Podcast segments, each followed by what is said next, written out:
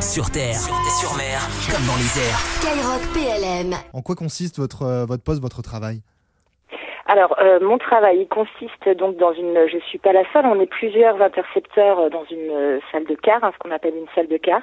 Euh, et donc, en fait, moi, mon travail euh, en tant qu'intercepteur euh, de localisation et brouillage des systèmes, euh, j'intercepte. En gros, j'intercepte et j'écoute des communications adverses. Euh, je les retranscris sous forme de procès-verbaux. Et puis, euh, je localise également les émetteurs.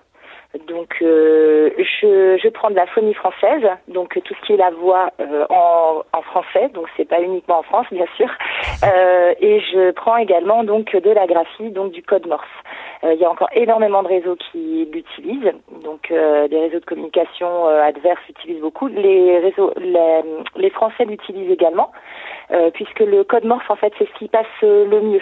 Donc euh, quand on a euh, des antennes qui fonctionnent plus bien ou euh, qu'on a peu de puissance sur nos émetteurs, on utilise le code Morse. Donc il y a encore beaucoup beaucoup de code Morse sur les réseaux militaires. Et donc une fois que moi j'ai fait mes procès-verbaux, donc où j'ai tout noté, ce qui se raconte, qui le raconte et où ils sont localisés, euh, j'envoie toute la production euh, à l'analyse, voire à la traduction si c'est nécessaire. Et euh, tout est, toute la production de chaque intercepteur est envoyée à l'analyse. C'est toutes les informations sont recoupées et on en ressort du, du renseignement pur.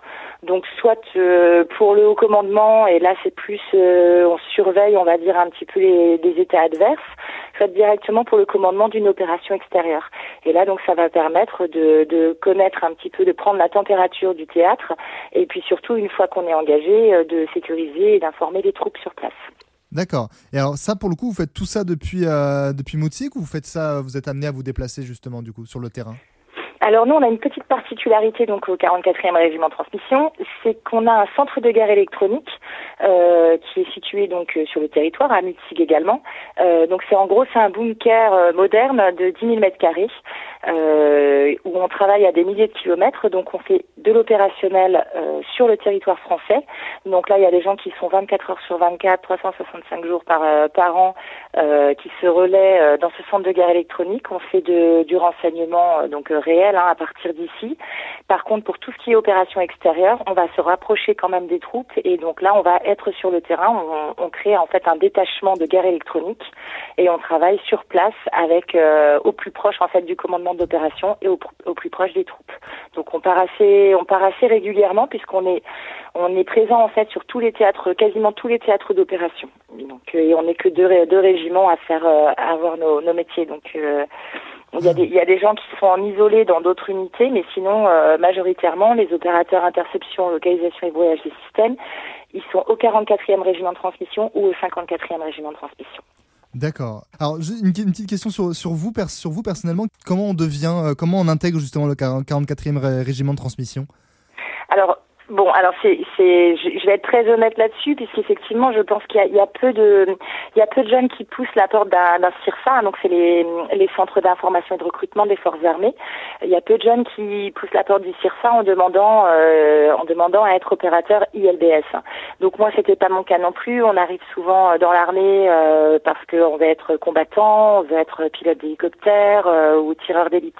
Euh, cependant, les conseillers en recrutement, du coup, après euh, après avoir nos dossiers et nous avoir envoyé faire des tests de sélection euh, donc à Nancy pour la région, euh, ils, ils décryptent tout ça et puis ils nous proposent des spécialités qu'on ne connaît pas.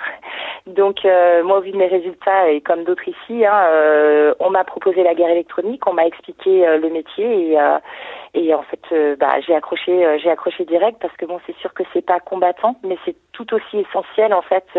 D'ailleurs, il n'y a au- aucun combattant qui peut partir sur sur un théâtre sans sans avoir la connaissance et l'anticipation du théâtre avant. Donc un théâtre, hein, c'est un c'est un lieu d'opération. voilà. Oui, par rapport à ce que vous, vous avez dit justement, est-ce que vous savez vous pourquoi justement on vous a plutôt aiguillé sur ça, sur vos, par rapport à vos compétences, à vos, euh, à vos passions, si je puis dire? Euh, alors, je pense que c'est plutôt par rapport, euh, enfin, aux compétences. Euh, compétences, c'est un bien grand mot, mais c'est par déjà, il faut avoir quand même pour pour être pour être opérateur d'écoute, il faut faire pouvoir faire, faire preuve d'une grande concentration, parce que quand vous êtes pendant une heure sur un réseau avec du code Morse qui passe à des vitesses assez élevées, il faut vraiment être capable de se concentrer. Et bien sûr, là, ça ça paraît évident. Enfin, c'est l'oreille en fait. Euh, et ça, c'est euh, ça c'est des tests qui sont passés. On passe des tests en, en, en graphie, hein, donc code Morse toujours, euh, lors de nos lors de nos deux jours de sélection à Nancy, et euh, on voit si on est apte à l'oreille ou pas. Donc là c'est morphologique. Hein, euh, enfin malheureusement j'ai envie de dire c'est c'est mais comme toutes les spécialités, il y a une question morphologique, savoir si on est capable de si on a une bonne oreille, comme on dit ça, puisqu'on nous appelle les grandes oreilles, hein, de toute façon dans l'armée de terre. Euh, et puis la concentration, c'est très important. Et puis après, ce sont des métiers qui sont ouverts euh, aux militaires du rang, enfin pour un recrutement militaire du rang ou sous-officier. Donc militaire du rang, on prend même sans diplôme. Euh, mais euh, ce sont des militaires du rang qui sont très vite mis en situation, euh, on va dire, d'autonomie dans le travail. Ils sont pas tout seuls en salle de car, mais ils sont tout seuls sur leur réseau, sur leur PC. Donc il faut aussi des gens qui soient quand même capables de travailler en autonomie euh, assez rapidement.